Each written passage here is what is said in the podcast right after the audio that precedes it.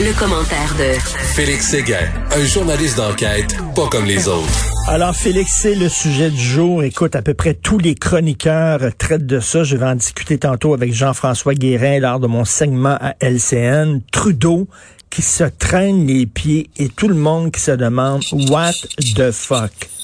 Écoute, je, je et, c'est aujourd'hui où on va euh, se pencher sur euh, le fait que plusieurs personnes de la société civile dépassent Trudeau par sa droite et par sa gauche, dont les agences de voyage qui, pendant que Justin Trudeau contemple la possibilité peut-être de réfléchir à une option où il penserait peut-être à imposer la quarantaine obligatoire dans un hôtel au retour d'un voyage à Les agences de voyage, pendant ce temps-là, elles commencent à ne plus vendre de séjours à l'international. Alors, en attendant euh, la décision de Justin Trudeau, et effectivement, euh, il fait l'unanimité contre lui, ben le premier ministre du Canada aujourd'hui, puisqu'on en parle depuis maintenant. Euh, en fait, on en parle depuis avant les fêtes. Euh, il y a eu des articles dans le Globe and Mail qui euh, qui traitaient de cette problématique-là avant les fêtes. Au Québec, on en parle beaucoup, surtout depuis euh, entre Noël et jour de l'an, entre autres, là, quand on a appris que des voyageurs allaient recevoir une prestation d'urgence là s'ils ne pouvaient plus travailler à leur retour de 1000 dollars. Alors, maintenant, les agences de voyage, parlons-en. Ils arrêtent pour quelques mois de vendre euh, euh des séjours à l'étranger. Question d'intégrité, rapporte Valérie Desgagnés de Voyage Vasco sur la rue Sainte-Catherine. Euh, Vasco Sainte-Catherine plutôt en banlieue de mmh. Montréal. Elle rapporte ça à Julien McEvoy du journal. Et là, euh, Julien commence à faire le tour des autres agences de voyage, puis il découvre que c'est à peu près la même chose. Euh, l'agence dit on veut pas vendre et dire n'importe quoi aux clients.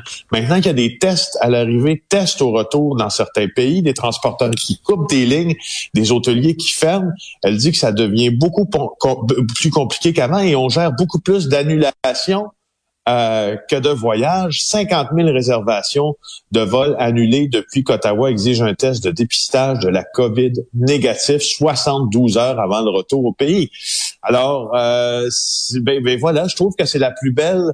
Euh, ben Je trouve que c'est le plus le plus bel exemple en fait d'une d'un gouvernement qui est vraiment doublé par ces acteurs de la société civile qui disent ben écoute, nous à sa face même tout ça ça n'a pas de sens il n'y a pas de possibilité de voyager pour vrai alors, annulons, puis vendons pas du rêve à un client euh, qui serait tenté d'en acheter. Mais qu'est-ce qui fait? Qu'est-ce qui attend? Incroyable. Moi, je, me pose, je me pose cette question-là et je me pose encore, tu sais, je, et là, je crois que la question des juridictions euh, fédérales et provinciales est en train de plomber énormément euh, l'autonomie euh, que le Québec pourrait avoir pour gérer ses propres, sa, propre santé, en fait, ses propres décisions sanitaires pour les voyageurs, parce qu'au fond, on le sait bien maintenant que la loi sur la mise en quarantaine, c'est fédéral. On le sait bien que ça a pris un décret pour permettre à la Sûreté du Québec de s'en occuper.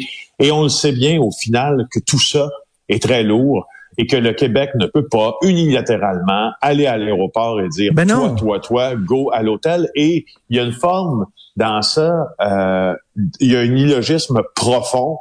Euh, puis là, je ne fais pas de politique, là, pas du tout. Mais il y a un illogisme profond quand une province est prise aux prises, comme le Québec, avec quand même, là, tu sais, euh, mais 1200 cas par jour, c'est pas rien. Les décès sont encore nombreux, les hospitalisations aussi, et doit attendre après des décisions fédérales. Euh, qui ne viennent pas. Ben, souviens-toi, souviens-toi au printemps dernier, lors de la première vague, à un moment donné, Valérie Plante, là, veut dire qui est mairesse d'une ville au Canada, qui a envoyé finalement une escouade euh, à l'aéroport Trudeau pour dire aux gens qui revenaient, écoutez, vous devez euh, faire une quarantaine parce que le fédéral le faisait pas. Là, c'est le municipal qui prenait le relais. Je sais, Richard, c'est bien, mais c'est drôle, j'ai pensé exactement à ce que tu me dis, puis en rétrospective, je, je, j'étais à l'aéroport, moi, quand on était, j'étais à l'aéroport pour couvrir ça, le retour des voyageurs, parce que évidemment, on avait laissé nos, nos beats journalistiques de côté, on ne couvrait que la pandémie. Puis je me, je me rappelle, je me suis rappelé d'avoir vu tu sais, Valérie Plante arriver avec la directrice de la santé publique euh, de Montréal pour distribuer au fond, des brochures, des flyers. Puis tu sais, je trouvais que c'était c'était comme une belle marque de d'affranchissement, tu sais, en, à cette époque-là, étant donné ben qu'on se demandait ce qui se passait avec les Mais en rétrospective, je me dis, c'est toujours bien juste des flyers, c'est toujours bien juste des brochures, c'est toujours bien juste des conseils hmm. qu'on donne aux voyageurs en disant, ouais, il serait peut-être bon que tu penses là, t'isoler, puis euh, tu sais, mais c'est au fond la mesure, la vraie mesure coercitive n'est jamais venue. Et en regardant comment euh, Justin Trudeau semble les discussions au cabinet, parce que là, il affirme qu'il y a eu des discussions au cabinet. J'entendais Pablo Rodriguez qui, sans le dire, disait que lui était d'accord. Mais pendant ce temps-là, les gens arrivent quand même. je, Écoute, je peux pas croire. je, je, je, je, comprends pas. Il y a personne qui comprend vraiment. Euh, il y a un flot de textes aujourd'hui, tous journaux, tous médias confondus, euh, de chroniqueurs, d'éditorialistes qui disent qu'est-ce qui se passe à Ottawa. Écoute, est-ce que tu trouves que ça va trop loin, toi, un, un père qui a perdu la garde de son enfant parce qu'il était anti-masque?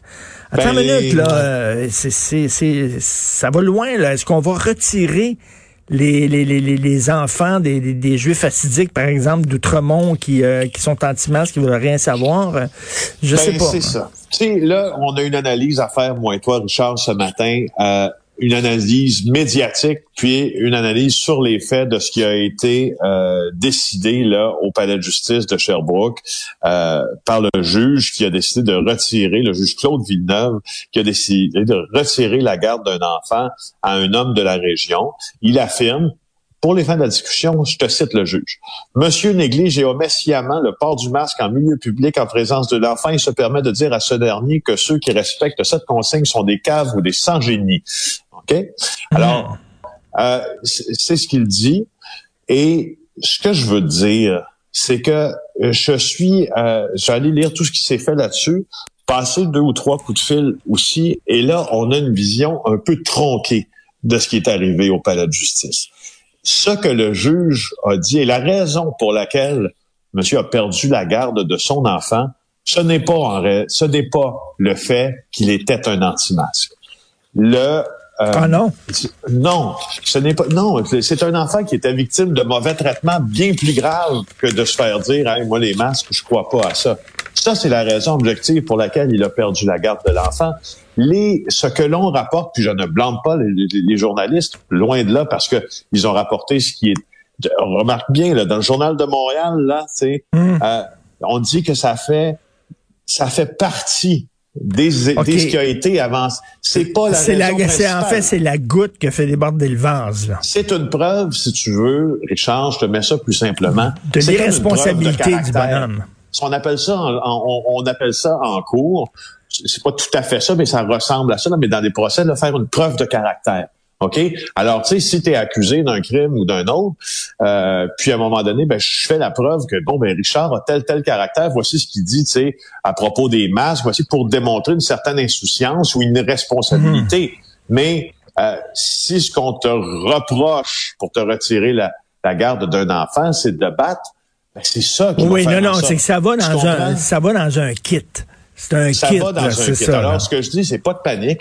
Euh, les juges là ne sont pas en train euh, de se servir des positions soit complotistes, conspirationnistes ou anti-masques ou anti-mesures sanitaires des, de certains Québécois pour mais en, même, en même temps, en même temps, Félix, mettons, je suis séparé de, de, de, ma femme, on a un jeune enfant, ok, vraiment un jeune enfant, et quand il est chez moi, on fait très attention, puis les mesures sanitaires, puis tout ça, puis quand il est chez sa mère, elle, elle, s'en fout complètement, il fait pas porter le masque, elle sort avec des groupes, je serais pas content je serais vraiment furieux. À un moment donné, euh, il faut que les deux parents euh, s'entendent et s'accordent sur la façon de voir les choses. Donc, mais comme tu dis, c'est la goutte qui a fait déborder le verre. D'ailleurs, il y a des élus qui ont l'air à s'en foutre totalement des règles sanitaires. On voit les belles photos là, aujourd'hui dans le journal. Oui, un petit survol là euh, de sept élus euh, au fédéral, surtout qui ont bafoué les règles sanitaires, dont la ministre de l'Agriculture, Marie-Claude de Bibeau.